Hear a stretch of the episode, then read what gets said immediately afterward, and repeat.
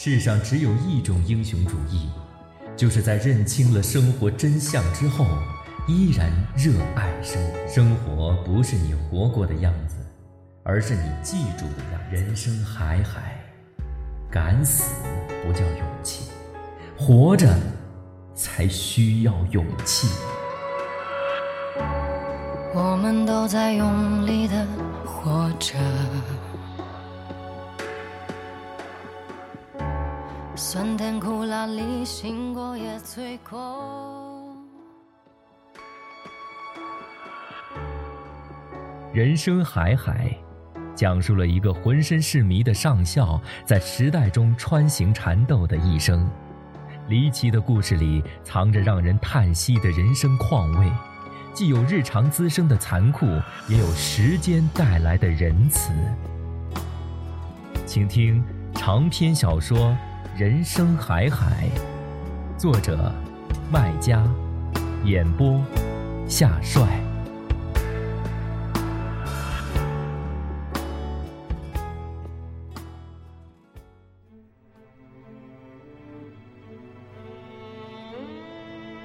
这天晚上，我从桑树林里回来，林阿姨就坐在上校下午画画的房间里等着我，给我讲起了她自己的身世。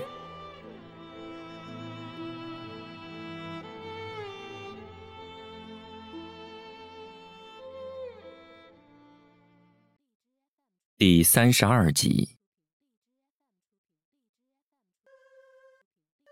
一九四九年三月二十号下午三点钟，林阿姨被国民党抓壮丁，被送到镇江郊外金山寺附近长江边上的一座兵营。当天晚上，我们个人领到了一套军装和白大褂有人说这是我们的寿衣。死归死，累归累，死是以后的事儿，累是眼前的事儿。颠簸了一路，累得要死，躺下就睡着了，跟死了一样。半夜的时候，有人砰砰砰敲门，说是有急救手术，要我们出两个人去配合。三轮摩托停在门口，引擎响着，看样子是很紧急。我和另一个人坐上摩托，两分钟就到了。手术室在一楼，我们进去看到地上、手术台上、医生的白大褂上全都是血，像刚杀完猪一样。伤员死猪一样躺着，无声无息、奄奄一息的。医生背影高大，手里捧着一堆肠子，翻着。动作麻利，在找窗口。我们哪见过这场面？同去的人当场哇哇的在呕吐，引得医生回头看。他戴着口罩、头罩、手套都戴着，只露出了一双眼睛。即使在雪亮的手术灯下，这眼睛依然放出光亮。像两只通电的电珠一样，他朝我甩头，叫我快去帮他。我赤手空拳上去，他又朝我甩头，示意我戴口罩、头罩、手套，东西都是齐备的，就在旁边推车的托盘里。我全套都戴好，配合他挖开肚皮，把更多的肠子拎起来。他很快找到了窗口，夸我手气好。然后三个多小时，他埋头操作各种手术器具，我负责递接。我经常会递错，他也不骂人，只说一个字：错。天毛毛亮的时候，手术终于结束了。我替他摘去头罩、口罩、手套，脱下血淋淋的白大褂看到了他脸色苍白，面容僵硬，是一副累极了的样子。他没有穿制服，白大褂里是一件脱壳的绒衣，大概是跟我一样是临时从床上拉来的。容易洗过很多次，黄色褪成了灰色，看上去土香。他吩咐我一番护理的要求，叼着一根烟就走了。我回头收拾手术台的时候，才发现，整套手术器具、剪子、镊子、切刀、缝针，大大小小都是金子打的。刚才太紧张了，都没有注意到。上午九点多钟，他来病房查房。穿了一套带上校军衔的制服，刚睡过觉，脸色红润，和我夜里见的人丝毫搭不上。他倒一眼认出我来，问我伤员的情况，也问我个人的一些情况。知道我是被抓来的壮丁，他似乎猜到了我想逃走的心思，劝我别胡思乱想，好好待着。他指着昏睡的伤员，告诉我，说他就是逃的下场。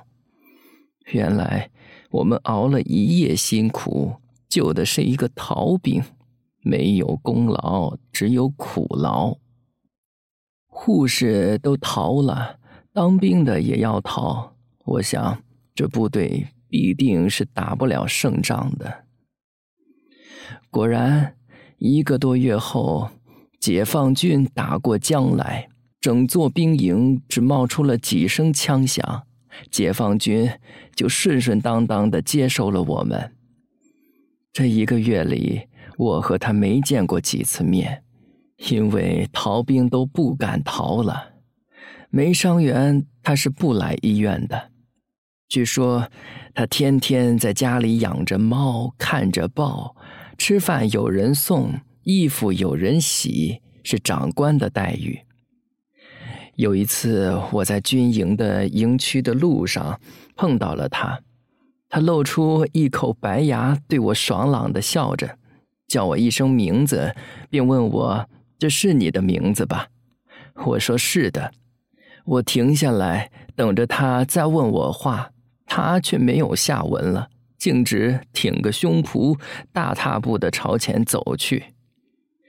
我听着他撒下一路锵锵的脚步声，像听音乐，心里喜悦，忍不住回头看他，希望他也回头看我。这是我长那么大头一回回头看一个男人。那年我十九岁，他三十一岁。他也是我这辈子唯一这么回头看过的男人。他没有回头，我心里空落落的，像他本来在我心里就这么走掉了，心里就空了。他努力想用细节给我塑造上校三十一岁的英俊形象，也试着回忆自己心里第一次装下男人的青涩，但上校不配合。大概是做了噩梦，把他从遥远的过去拉回来，拉去他身边，跟我听到女儿在梦里惊叫差不多。孩子们都一样，白天天不怕地不怕，夜里却常常为一只吞下大象的蚂蚁吓得要死，惊叫尿床。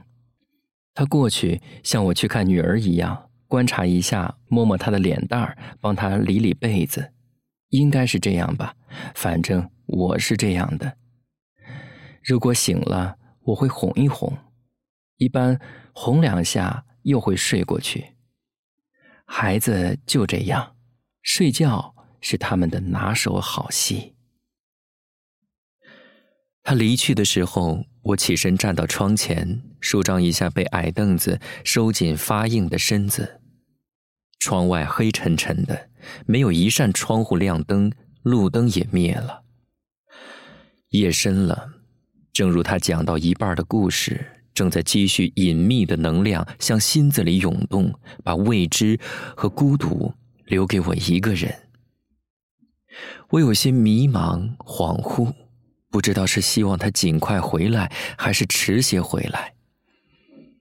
我可以想象，他和上校一定爱过，然后恨过，然后我无法想象他现在是在重拾旧爱，还是自我救赎。相爱相杀，爱不成变成恨，恨的伤口可能酿出毒药。他现在在喝下自己酿出的毒药吗？我想起前妻，我们没有恨过，是命运给我创下了一个巨大的伤口，毒性至今都没有消失散尽。他很快回来，添了件衣服，是一件肉色的丝绒开衫，宽大的样子无疑是上校的。这衣料在马德里是昂贵的，但在这里只是土特产，家家户户都送得出手，想必也是人家送的。上校已牢牢把他捆住，他不可能重操旧业。据说在去我们的村庄前，他是这儿唯一的一位赤脚医生。同时，也是最抢手的纺织能手。他一边行医挣医生的钱，一边纺丝织衣挣老板的钱，是这儿收入最高的妇女之一。他攒的钱可以重新再造一栋房子，但这些积蓄后来都为上校治病花光了。为了照顾上校，他又没有空打工挣钱，只靠给人看病挣点油盐钱，一度生活十分拮据。不过前两年政府给他落实政策，天上掉馅饼，他月月有笔数目可观的退休，不是离休工资，生计难题一下得到解决，解决的方式和结果几乎是完美的，这从他抽的烟可以看得出来，他抽的是凤凰，是仅次于牡丹的好烟。刚刚说到。解放军顺利的接管了我们，据说没有费一枪一弹。我们听到的几声枪声是有人自杀，不是抵抗。他一点不糊涂，不要我任何提示，只靠两口烟的过渡，恢复了淡然的神情，继续机械的往下说：解放军和国民党军队完全不一样。他们到我们医院迎面见到女护士，就靠边站，等着我们过去了再走。第一次这么遇到，吓得我不敢往前走，担心他们要调戏我。后来见多了，就觉得他们是好人。他们对俘虏制定的政策也尚好，先谈话劝你留下来。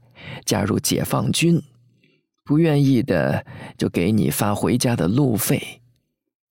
找我谈话的人知道我是个孤儿，家里没一个亲人，就说：“那你没选择，留下来吧。解放军就是你的家，我们就是你的亲人。”说的我当场流下眼泪，真像回家一样。后来我知道上校也留了下来，心里更高兴。可他不久便随着大部队出发，不知道去哪里了。总之是前线吧，因为前线最需要他这种衣裳。他没有跟我告别，也不需要。我说过，那个时候我们才见过几次面，连个天儿都没有好好的聊过。是我自作多情，心里莫名的装着他。用现在的话说，我有点暗恋他。其实暗恋也谈不上，就是一种好感，一种小姑娘的心情。我继续留在医院，并受到器重，被提拔当了护士长。解放军真的把我当亲人待，对我特别的照顾关心。不久，上海解放，九月份，我被派去华东医护干部学校学习。就是现在解放军第二军医大学的前身。我学的是麻醉师专业，本来要学两年，后来朝鲜战争爆发，中国派出志愿军抗美援朝，学校发出号召，动员我们去前线保家卫国。很多人都报名，我为了获得批准，用血书写申请。写血书的也是第一批被批准的。后来一共批准了六十个男生，十二个女生。差不多装满一节火车厢，直接开往前线。这年年三十儿，我们是在火车上过的，一路上成千上万的人涌到月台上给我们送饺子，一站站送，哪吃得掉啊？吃不掉没关系，我们装在网兜里，挂在车窗外冰冻。火车开出济南后，就等于开进了冰箱里，一路都是冰天雪地。开过鸭绿江，那个冷啊，那个雪，我们南方人完全想象不到的，鼻涕流出来就结冰了。天是这么冷，但我们的心里热火朝天。一路上唱着歌，跳着舞，根本不像是去前线打仗，像从前线凯旋归来的。跟那次国民党抓我的情形有点像，火车每到一站就会下去一批人。不同的是，来接我们的人个个热情洋溢，脱掉手套，用冰冷的手和身子拥抱我们，问寒问暖的。解放军和国民党是一个桑蚕，一个张蚕，根本不同的。桑蚕吐丝作衣，一身的宝贝；张蚕啥都没用，只会害人。我和二十一个同学在长津湖东端的一个叫夏碣隅里的火车站下车，分头上了三辆吉普车和一辆卡车，去了各自的部队。我上的是卡车，去的是二十七军军部野战医院。当时医院在长津湖边的一个山洞里。我们六个同学，四男两女，下车时手上都拎着一网兜冰冻饺子。当天晚上医院会餐，吃的就是我们带去的饺子，大家吃的开心死了。吃到一半的时候，突然闯进来四个人，两个人手上提着枪，一个手上拎着医护箱。另一个人空着双手，但双手上有血迹。他可能在雪地里洗过手，但没有洗干净，残留着明显的血迹。他们是去前线接诊，刚回来。他一出现，像来了大领导，大家安静下来。院长坐的那一桌子人都站起来向他问候，拉他入座。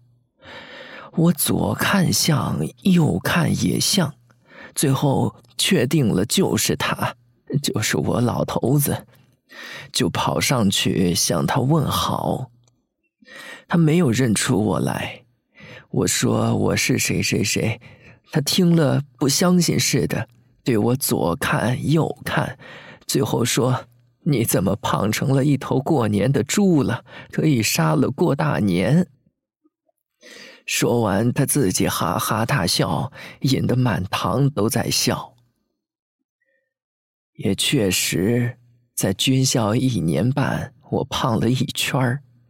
我从来没有过过这种好日子，不用做体力活有吃的，有喝的，无忧无虑，能不胖吗？像我现在，整天替他操心操累的，能不瘦吗？